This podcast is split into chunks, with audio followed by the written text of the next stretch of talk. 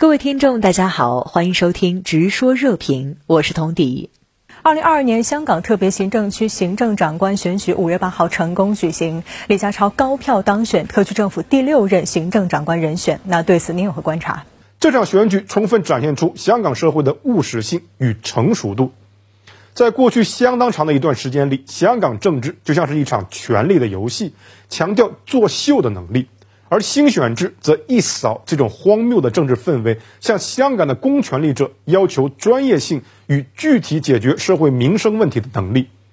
正如全国政协副主席、国务院港澳事务办公室主任夏宝龙表示，经由选举产生的管制者必须是有真本领的爱国者，善于破解香港发展面临的各种矛盾和问题。选举委员会委员如是，立法会议员如是，香港特别行政区行政长官。更如是，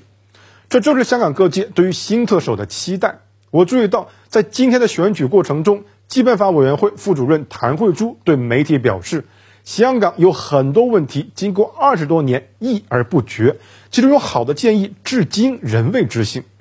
立法会主席梁君彦谈及，期望新任行政长官能尽快组建高效团队做实事，聆听和团结市民。行政会议成员汤家华则指出。香港人期望选出能做出结果的特首，期望新政府重新审视可以改进的地方，解决居住环境、青年发展以及经济复苏问题。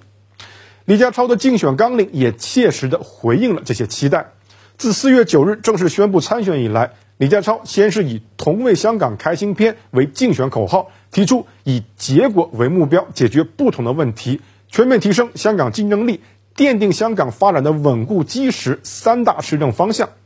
后又在探访基层民众、广泛聆听民意的基础之上，具体提出强化政府治理能力、提速、提效、提量供应土地与房屋、提升香港竞争力、强调持续发展以及建立关爱社会、重视青年发展四大施政纲要。这其中既有长久以来香港社会亟待解决的民生难题，也着眼于香港未来的长远发展。嗯，从新闻画面可以看到，香港会展中心投票现场情绪热烈，显示香港主流社会高度期待选出贤能爱国者治理香港。完善选举制度以来，香港已经连续成功完成三场选举，给香港社会带来了哪些新气象呢？在当选宣言中，李家超第一时间强调，自己获任命就职后，会立即埋首正纲工作，以成果取信于民。组建更有担当、更具团队精神的特区政府，强化治理能力与执行效能，以解决市民问题为首位。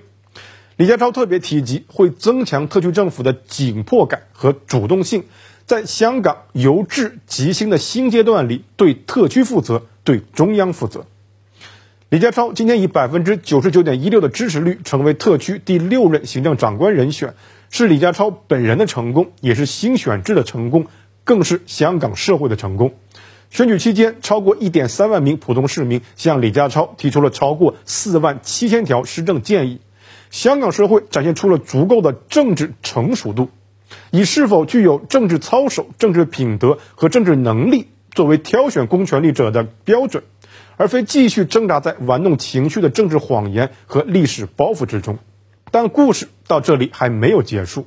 今天的选举为新选制之后的三场选举画上了一个圆满的句号。然而，真正的考验才刚刚开始。